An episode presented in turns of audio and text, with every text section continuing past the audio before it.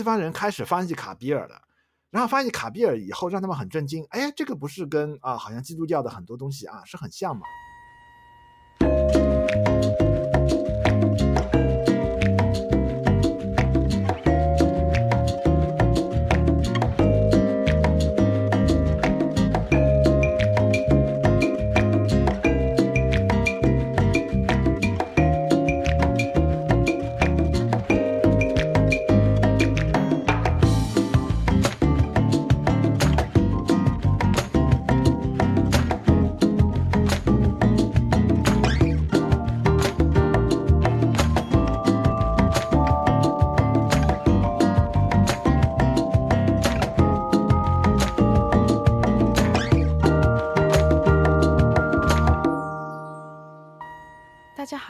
迎回到今天的自由速度，我是刘翠伦，啊、呃，我是钟七条。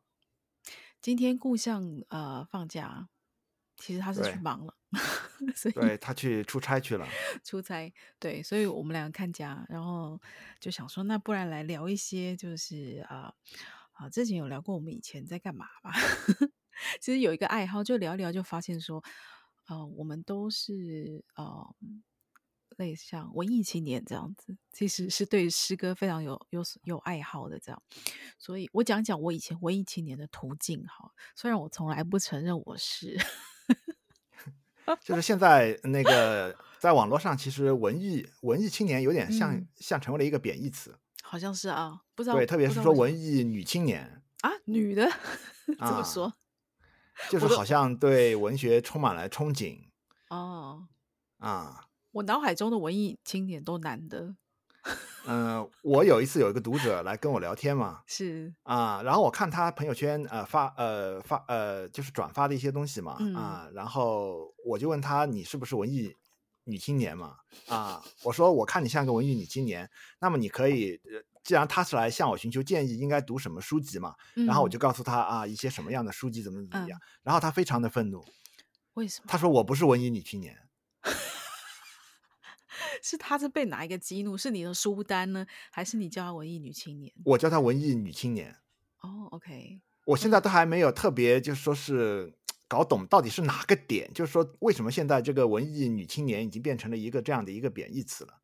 哦，在台湾有点像是，我解释一下，台湾就没有特别称男还是女，但是文艺青年好像就是有一个，就是行头看起来像文艺青年，就是穿衣服有某种风格。然后可能戴某样眼镜，宣称会看书，但不一定看。对，就是已经跟文艺没有关系了。现在这个词，你好歹你还是学文科的嘛？是啊，哎，对对，你是你是学物理的嘛？对对，那你就是个文青啊。我们啊，物理系啊，是一个很搞笑的系。怎么说？啊，反而是物理系的人学文科学的特别狠。哦，这是什么补偿心理吗？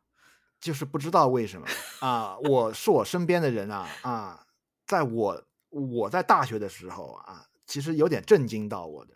嗯，好多人都在诗歌的社团。哦。啊，古体诗歌的社团，哦、而且写那些什么七言啊 啊，写那个长调啊，写的特别好。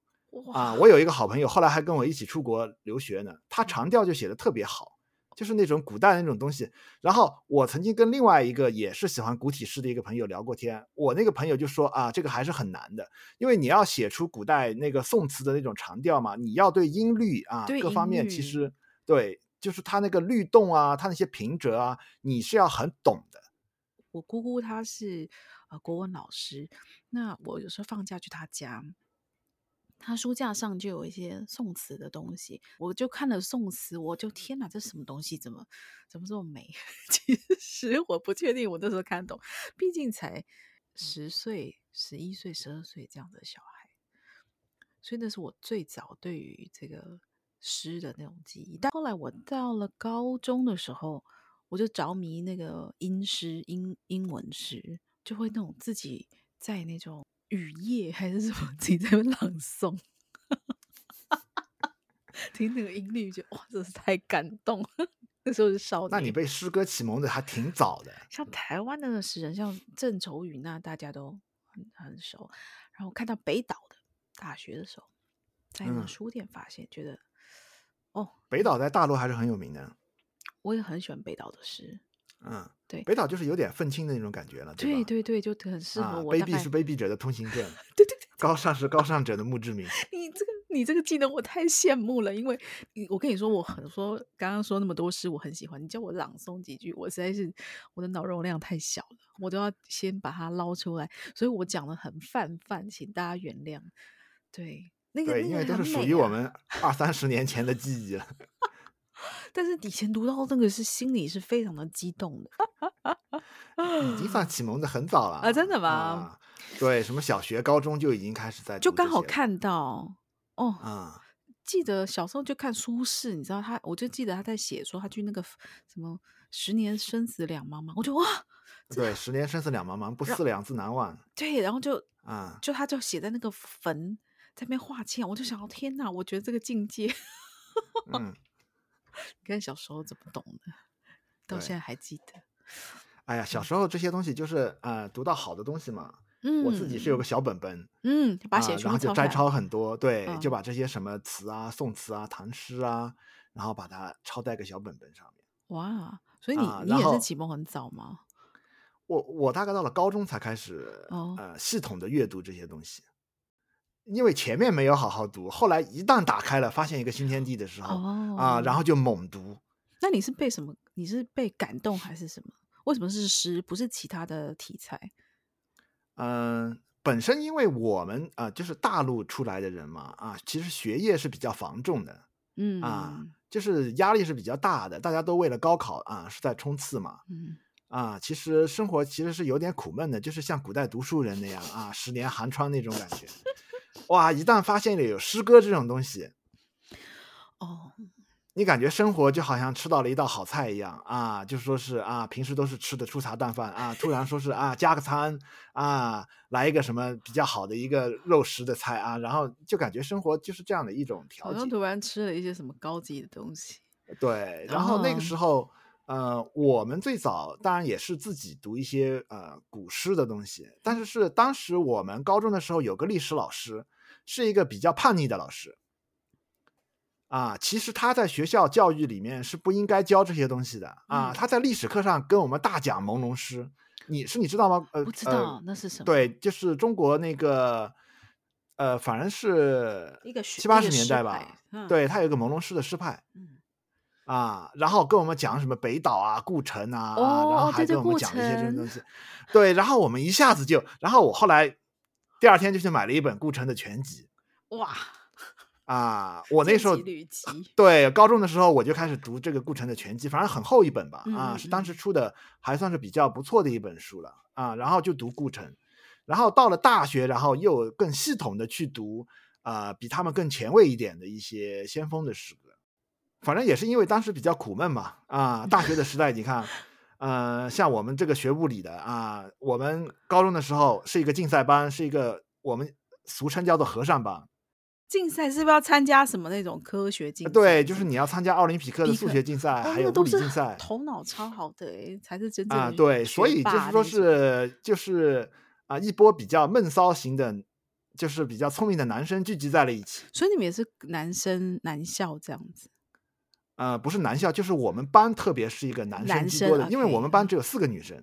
OK OK，稀稀有动物，啊，就是稀有动物。然后到了大学的时候，又是读一个物理系啊，又是全部一堆那种 啊，年轻时候啊，对，臭男生，然后聚在一起啊，然后没有几个女生啊，反正物理系的女生也不好看啊，就是 这样。这样。啊、然后诗歌的话，它就会成为一种啊。就是青春的时候比较苦闷，比如说听听摇滚啊，听听诗歌啊，嗯、对啊，就就是读读诗歌啊，变成这样的一种一种调剂吧。你现在翻泥沙墙，你跟我讲这，我觉得很有趣，反差超大的。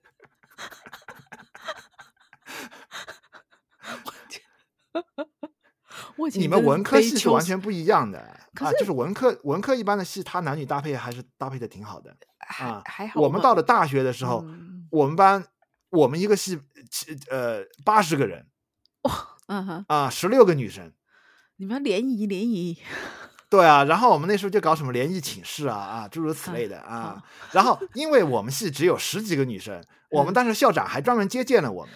怎样叫你们好好对待他、啊？就是鼓励我们这些的，因为我们当时的校长啊，她是一个女科学家啊啊，其实在国际上还是蛮有名的，叫做谢希德、嗯、啊，她就是一个女性科学家啊，是对中国半导体那个啊这个行业有巨大贡献的啊，就是曾经的前前校长。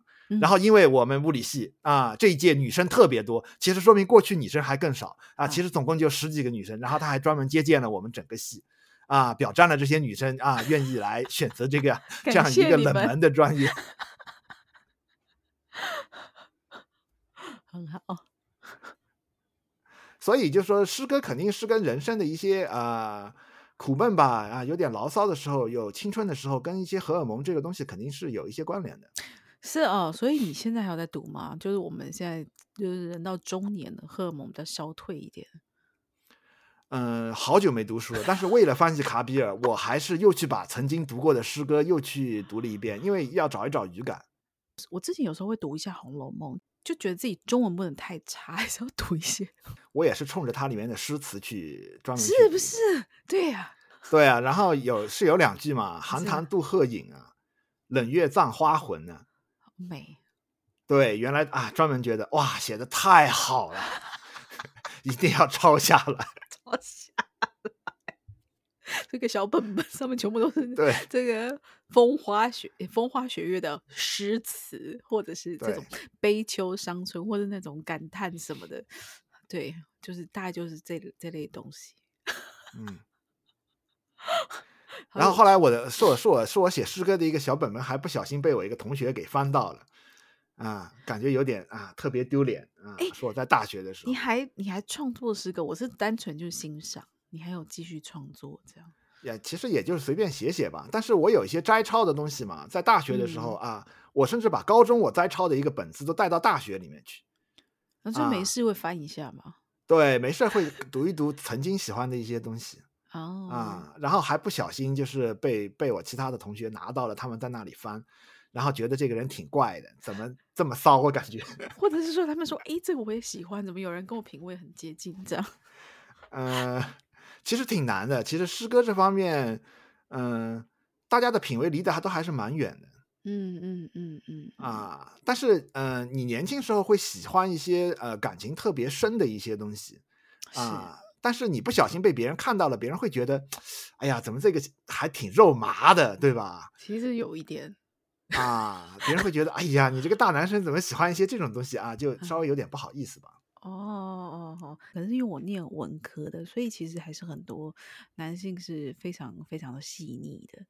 嗯，不过我现在去看，就是过去的一些诗歌，感觉，哎，好像总是少点东西。我有一阵子是非常非常迷 Tango 的音乐，嗯，然后我印象中有一首哦，我听了我就哦，好像在你心头上这样画来画去，画来画去那种感觉，嗯，然后我每次听到就觉得哦，一阵那种好像很苦。后来大概过了几年，有一次在听，然后那时候已经开始进入瑜伽灵修的这个这个世界。就那个痛痛点就不见了，嗯，就单纯觉得就哦，这个音乐很好听，就旋律好听，对。但是以前那个觉得好像哦，让我揪心肝那种感觉，哦，那个东西不见了，嗯。所以现在我再回去看，好像以前的诗，好像有一种，好像有时候也是这样子，就哦，我以前哦，这好打动我，但现在看好像觉得不过如此，嗯，对。现在我看过去喜欢的一些诗，还是觉得诗人的很多东西，就是他还是缺乏一个灵魂的高度吧。就是他们有很多视，嗯、他们有很多独特的视角来看待世间的东西嘛。啊、嗯，就是他都比较新奇，他的那个视角也是非常独特的。然后他把那些东西用诗歌语言总结出来，嗯、啊，好像也是比较新奇的一些啊一些东西。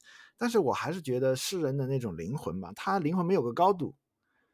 啊、嗯，所以我现在反而看宗教诗歌可能更能打动我一些吧。啊，因为毕竟后来慢慢走上这种啊灵性的道路，就是生生命中的主题好像就只有一个主题了。但是你去看诗人那很多东西呢，他还是没有一个主心骨，他没有一个支柱的那种诗歌。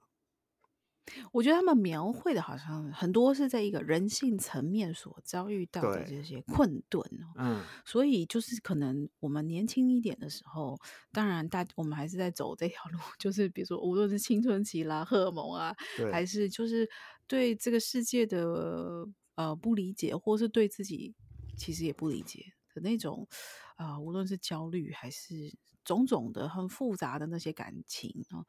很多未解的那个东西，在人性层面上面给予了一些抚慰，但是也像你讲，后来就是开始读一些有点宗教意涵的这种诗歌。你之前翻了一个那个《大海融入一滴》，对，就是卡比尔的诗选嘛。是我们其实有志一同的。我跟你讲讲，我们那个我们的呃，就是那时候红桌出了这个，也是卡比尔的诗选，是泰戈尔的。然后，但是我觉得你选的这个我。说实在，我更喜欢。就是你参考了好像五个文本吗？还是更多？我们参考了十多个，十多个，十多个译本的。嗯、对，因为我觉得在开始进入灵修以后，呃，特别是在博尔论或是印度的各种宗教的这些文集，大家都会提到卡比尔。然后现在的人，呃，现在很多精神导师也很喜欢引用卡比尔。那我就觉得当时是，如果那时候是想说没有做过诗歌来试一下水温哈，所以就找了这个泰戈尔所翻译成英文的卡比尔卡比尔诗集。那这这个你呃这个泰戈尔的泰戈尔选的这些诗，你也有选一些些哈，放在我大概选了三四十首吧。他总共一百首嘛，他其实是比较经典的一百首。然后你选的其他的这个这个文本的，我觉得也很棒。卡比尔嗯、呃，他。就是他最后传出来，他有好，他有他有东传本啊，西传本啊，啊，嗯、就是呃，就是在民间这样自自然就流传的啊。嗯、然后泰戈尔他也是当时呃，他其实是顺应了呃，顺应了印度的一个相当于印度有一个像文艺复兴这样的运动。他就是当时西方发现了印度这个文化啊，其实是蕴藏着很多瑰宝的。发现新大陆。对，然后 西方人开始翻译卡比尔了。然后发现卡比尔以后，让他们很震惊。嗯、哎，这个不是跟啊，好像基督教的很多东西啊是很像的，嗯、因为他也是在里面啊表达了很多对神的那种啊比较深的那种情感嘛啊。嗯、然后西方人就开始翻译卡比尔了，印度人就坐不住了啊。印度人觉得你们怎么会懂我们这个东方的这种东西？啊，嗯、就是印度人，他们就想自己也搞出一些啊，他们自己的东西，所以呢，就相当于当时这些所有的思潮呢，这些能量呢，就汇聚到了这个泰戈尔身上，然后泰戈尔呢就请人啊，把当时好像是呃民间流传的一些卡比尔的诗歌，把它选了出来，好像是先翻译成孟加拉语的，嗯嗯，嗯当然，因为他的这个一百首诗歌出来了以后，因为他本身自己在文学上的地位。所以啊、呃，后来所有人的眼眼光就只集中在他的这个译本上，嗯啊，但是其实我们找一下资源的话，他其实还有其他的流传的其他的写本在。那他泰戈尔他当时，我觉得要考虑到他的呃时代哈，他的角，他所在印度社会里面扮演的角色，还有他其实也是算是一个东西方的。桥梁的这个位置，而且是一个指标性的人物，所以他其实秉持着说，这些英文诗是要给西方的读者看，而这些西方的读者呢，他也不是回教徒，他们就是基督教徒哦，或者天主教徒，所以他在用词遣词上面，好像是把一些原本很印度的东西哦，就替换掉成。好像是西方世界比较熟悉的。我看到你举一个例子，里面有很多里拉琴或是竖琴。我在翻译的时候是 有点让我有点难翻的啊，因为我去找印度历史上是根本没有竖琴这样的一个东西的啊，印度的乐器里面绝对没有竖琴。但是其实呃，因为我们也不知道它的原文是根据哪里来的。啊，是。对，然后它这个琴，印印度比较像竖琴的只有一个里拉琴，它有点像，嗯、它它有点像呃吉他，啊，嗯，然后有时候我们看那个呃看那个呃智慧女神啊，财富女神啊，就是印度它那个画像里面，他们有时候会拿一个这个女神，她会拿一个里拉琴。嗯。啊，这个是印度啊比较流行的一个乐器，但是竖琴的话是绝对找不到的，因为竖琴一般是我们看，你看像呃，跟希腊神话对希腊神话里面的它它的一些绘画啊，它会有、嗯、或者是是有天使啊啊、嗯、一些宗教的绘画天使他会拿一些这个竖琴啊，但是呢，呃，泰戈尔在翻译这些地方的时候呢，他可能也找不到一个比较好的词吧。他嗯，我我想他他如果硬要去翻的话，他可能只能用音译了。对，所以他就觉得隔阂。对，所以他就干脆就换成了是一个就是西方人能够熟悉的一个竖琴这样的一个词。还有你你举你举了另外一个例子，像是那个 Lord，我有点讶异，我想说呀，印度人也叫神 Lord 吧，好怪哦。对啊、呃，这个这个是不可避免的啊、呃。我我现在看很多音译本啊，因为印度它是一个多神教一样的。嗯啊，他比如说他们里面有湿婆，他们经常是有湿婆，然后经常有那个毗湿奴嘛，啊，然后在他们的这些诗歌里面，经常会提到那个 Hari and Hurly，嗯，Hari，哎，对吧？啊，就是呃，就是赫利赫罗，其实就是指毗湿奴他和那个湿婆啊，然后还有不同的各种神的名字。但是你我们去看啊、呃、英文的译本的话，你会发现所有这些东西它都被抹平了。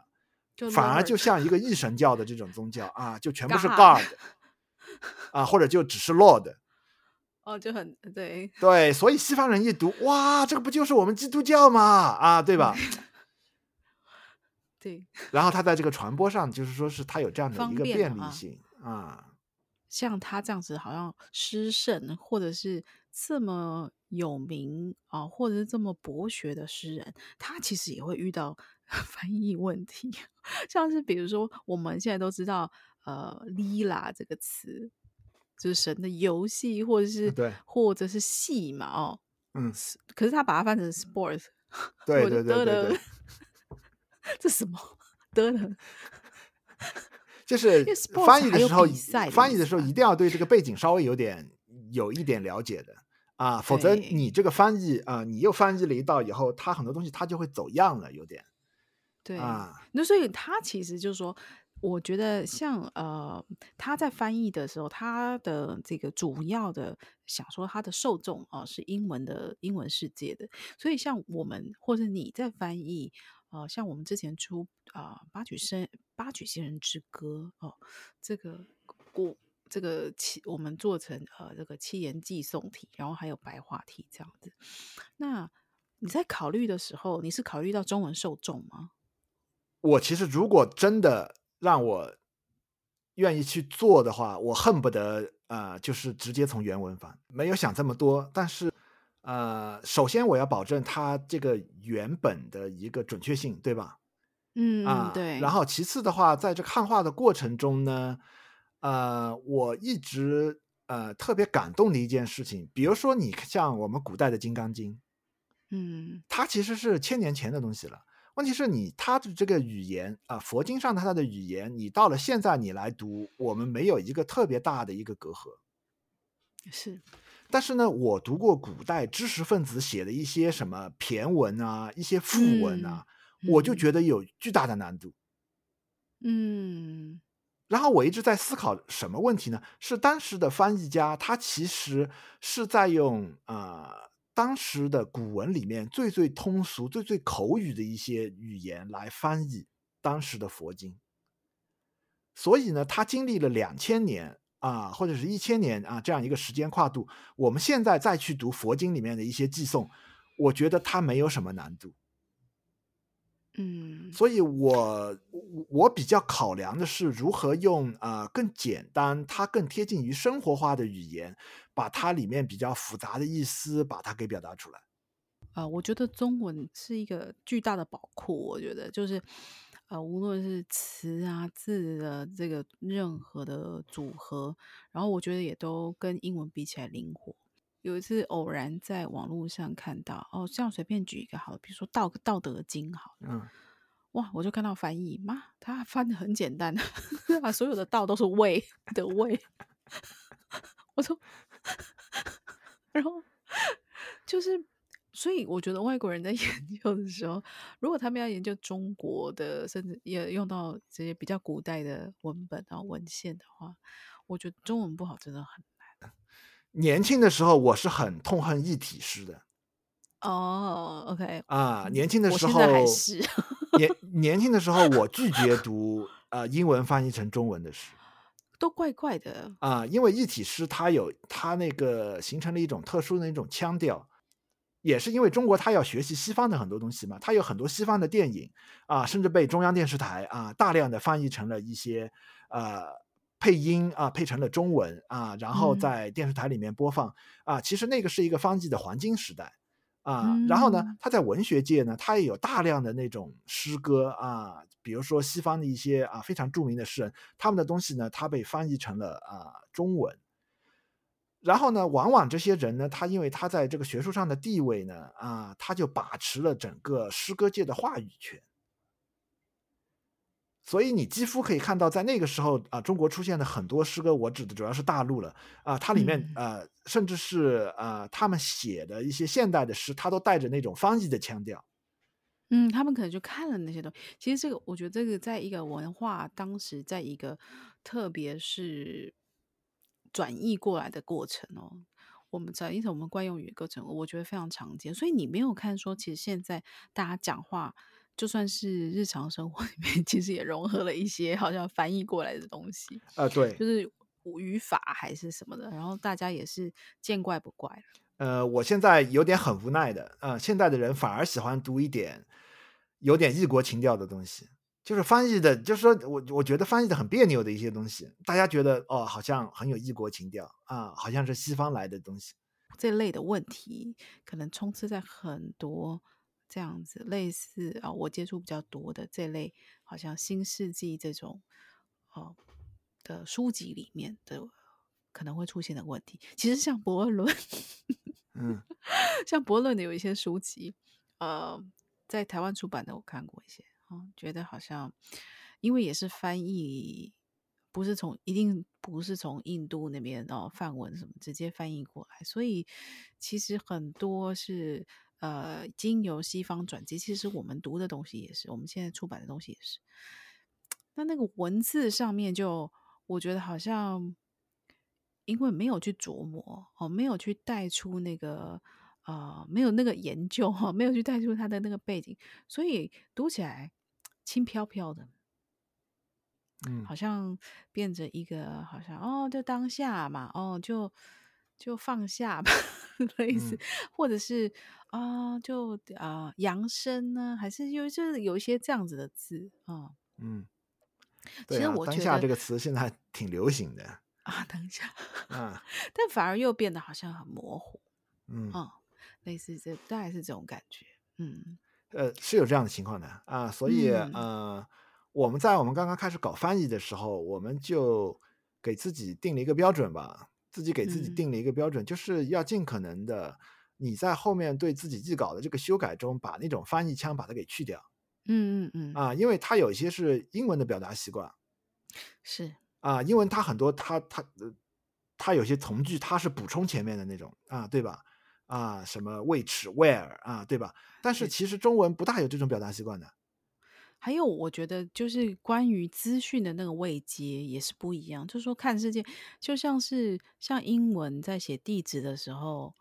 我们啊、嗯呃、是从小的，先从那个门牌号开始写，呃、然后才是他的那个街道，最后才是他的那个省份，对，对吧？可是我们可能是直接从我们都是哦，我住台北市哪里哪里哪里，我们是先从大的地方写，然后，再说几楼啊、嗯，几号几楼这样子。所以其实就就光这个就可以看到一个很不一样的呃看世界的方式哦。对啊，他还有比如说名字。啊，是啊，印度人的习惯，他的那个 last name 嘛，对吧？比如说马哈拉吉和那个马哈西，他其实马哈西和那个马哈拉吉，他只是他的一个尊称的。是，可是我们把它像我们在翻译的时候，大家会以为是他的 last name，就是他的姓，其实。对对。然后西方人他也是这样的，比如说西方人，我看他们在那个呃访谈里面，他们也是称呼马哈西就只叫马哈西，对吧？对啊，但他们不会说拉玛纳。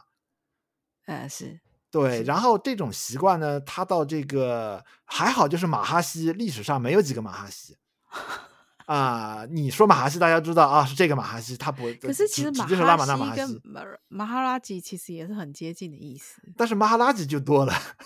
对，是是做，因为因为那个南印的南印的那个这个政务者或者是修道，就是好像有名的没有像其他的地方那么多。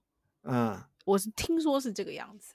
对，所以南印就是对这个阿玛纳马哈西非常的 对为之骄傲。所以说他是马哈西，大家都知道马哈西。但是马哈拉吉的话啊，大概孟买那片啊，是有马哈拉吉，对，十多二十个全是马哈拉吉，什么几什么几的。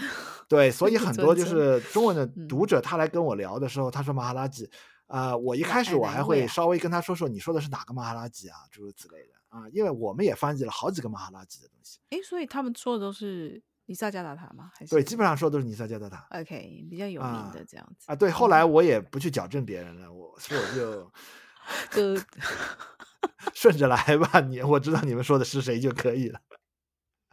我觉得还有一个东西，我觉得你提到的，在也算是翻译上的问题，但是我觉得在读者可能在读的时候也会遇到，就是说你说这个他或者他，就是人字旁的他哈，跟这个。士字旁的这个他，对对我来说那是美感问题。嗯、所以像什么一个这个动牛字旁这个他，然后还有一个宝盖头，对，还还有一个牛字旁。那 就是我们有时候简体转繁体的时候，一定要说动物的时候，要把它变成一个有牛字旁的这个。我看你在这个译后记里面讲到，说印度教这个他第一人称。他们其实是没有再去分别的，是不是这样子吗？怎么说呢？现在大家都受基督教文化的影响吧，啊、嗯、啊，很多这种东西翻译过来，全部喜欢用士字旁的，啊，就是上帝啦、耶稣啦，对、就是想要一个神格化的这种他来代表神，嗯嗯嗯嗯嗯。但是我们在翻译的过程中呢，我们是觉得，呃，这样它并不是他们文化里面的，呃，其实把他们的文化，呃。转化成我们想要去理解他们的文化，嗯，其实他们里面的文化，他们在称呼神的时候，称呼上师的时候啊，他们其实是神和人是不分的，嗯，啊，他们其实就是啊，他们比如说他们说自信上师啊，我一开始在翻译他们的这种啊文章的时候，我也不知道自信上师到底指的是一个神格性的神，还是指的就是人形的上师。所以其实我们已经，我们我们的脑筋已经被。呃，置入说好像其实是有分别的，对，但其实他们是不分的。如果接下来读者要读这个呃灵性的诗的话哦，特别是印度的非常多灵性的诗的话，就必须要了解这一点。它其实不是那样子分的，而且呃，像你讲到说，他其实是非常重意重视师徒的传统，所以。他们会把首先，他会把嗯无形的内在的上师跟有相的人类上师，就是我们讲人身上师，其实是没有差别的。对，而且这个人身上师就是无形的这个自信哦，无形的上师的真自然的划线，所以人格跟神格，它其实。集中在同一个人身上，其实完全不矛盾。那我觉得这个就对我们来讲，啊、呃，至少在中文的这个文化里面，或者是我们很接触很多西方的东西，其实这是有非常大的差别。对，因为他们有相崇拜跟无相崇拜没有一个明显的界限。他们认为有相的崇拜，它就是一个无相的崇拜。这个东西，它是一个之间建立了一个平衡性的。啊，它跟其他的宗教不一样，比如说基督教或者伊斯兰教，他们就否定有相的崇拜啊，偶像啊，对不对？就把它贬低了。对，对他们就贬低这种有相或者是偶像的崇拜。嗯，啊，所以呢，他们就就很多基督教的东西翻译过来，它就只有士字旁的他。嗯，啊，你就完全没有一个人字旁的，他会在里面指代神啊，对吧？嗯。所以呢，我觉得这是啊、呃，基督教这个特有文化在现在传播，呃，给其他呃宗教带来的一个冲击。所以我在翻译卡比尔的时候，我是特别呼吁大家，其实还是应该用回人字旁的他。嗯嗯。啊，我甚至举了一个例子，比如说我举了一个，就是那个那个人叫什么名字啊？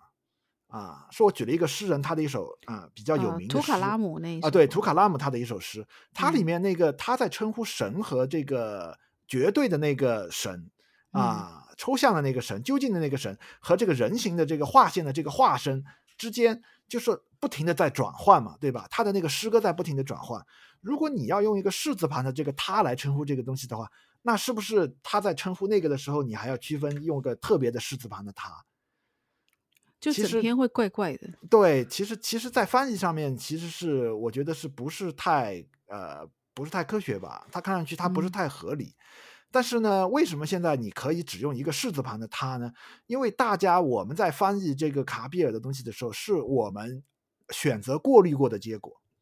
嗯。我们只在翻他啊、呃，比较讲纯粹智慧型的一些诗歌，但是其实他有很多有像崇拜的很多诗歌，我们就忽略不计了，对不对？嗯，我们只想翻他翻译他最精华的一些东西。所以呢，在现在这种啊、呃、这种这种前提下，这样的翻译的一个呃这样的一个趋势下，那么似乎是只用一个士字旁的他，也变得好像也可以。嗯，对吧？因为我们只翻译他的这部分的诗歌，先筛选过了这些，对、呃、对对对对哦。因为呃，因为泰戈尔选的诗歌，他也是比较偏重他啊、呃、比较精华的智慧那方面的诗歌。其实我想跟读者讲的一个特别要注意的事项啊、呃，就是曾经呃，我有读者是也跟我提呃提过这样的疑问嘛，就是他看博尔顿的东西，他觉得博尔顿的这些人嘛。就是无论别人来问什么问题，你问世俗生活的问题也好，你问就是比较高级的智慧方面的问题也好，他们都只用智慧的东西去应对，是，你就会觉得好像有点，你你看多了，你好像觉得这些人不懂变通，嗯，对吧？好像别人问你一个生活上的东西，你也就是哎呀，不过就是幻象嘛，哎呀，你又不是作者嘛，好像是就是就这样来回答啊，其实其实。有一个我们有一个严严重的误解，就是我们看到他们的教研是后人就是选编啊摘录出来的啊，有选择性的集结在一起的。所以呢，我们现在看到的卡比尔的诗歌，只是说他比较偏重智慧的一方面啊。其实我在读卡比尔其他的很多他的那个流传出来的写本的时候，卡比尔有大量的关于世俗生活上面的诗歌。甚至就是劝人戒杀、不要杀生的诗歌都有非常多，嗯，嗯啊，但是呢，这些呢不会被人选出来，啊，因为你要集成他的一本诗集的这些诗歌，好像就显得好像不是这么精华的那种感觉，嗯嗯嗯，还有他有像崇拜的一些东西，他就只是表达他纯粹对神的爱啊，对吧？啊，这些一些东西，大家可能现在的人你根本理解不了别人对神的那种崇拜啊，这种感情啊，那么你选出来也没有什么受众啊，哦，就会觉得好像这样很那种感觉很盲目这样子。对啊，因为你如果是他歌颂观世音菩萨，可能还有很多人能够相信一下。他歌颂一个啊，印度一个你根本不了解的神啊，特别是即便是像印度像黑天这样的一个神嘛。啊，对吧？对，求是那这样的一个神，他在不同的地区，就是印度，他不同的地区，他崇拜的是黑天不同的形象，他都有黑天不同的名字。哦，对，像有的地方是崇拜黑天小孩子的时候的啊，对，哦、对对，他可叫皮陀巴、嗯，有些地方他又叫另外一个什么什么什么巴、嗯、啊，诸如此类的。你在翻译的时候啊，就是你把这这这些诗歌翻译出来的话，其实文化上的这个鸿沟就比较大了，真的。所以你，啊、所以做这个做这个他们博论，如果真的像是讲到了印度相关的这个故事的话，就算提到一个神，他有好几个名字，所以这是一大堆注释，这种是难免的。就是我们必须要去找资料，找出来到底那个神是哪一个。然后讲到讲到最后，就是可能是同一个故事，他的他的故事，他的名字在那个故事里面还有不同的演变，就是就觉得，所以会让人觉得有点好像不二论的人。博阿伦的导师有一点点不食人间烟火的感觉，哦，但是其实也许是因为从我们的视角，搞不好他们觉得就是同一件事情啊。啊、嗯，呃，他们其实也讲很多你要如何持咒啊、嗯，要不要吃素啊，诸如此类的问题。问题是没有人记录下来。哦，大家可能会就是自己觉得好像啊，这无关紧要啦，这样子啊、哦，所以是先做了筛选。对，那。所以我想说，嗯，我们下一集呢，再来跟大家分享一下哦，就是我们现在当大家呃先科普了一下那个诗歌呃卡比尔，然后呃我们之后来分享一下我们各自比较喜欢的诗歌。好的，如何？好不好？好的好，OK，好，那我们下次见喽。好，谢谢大家。好，好，好，拜拜。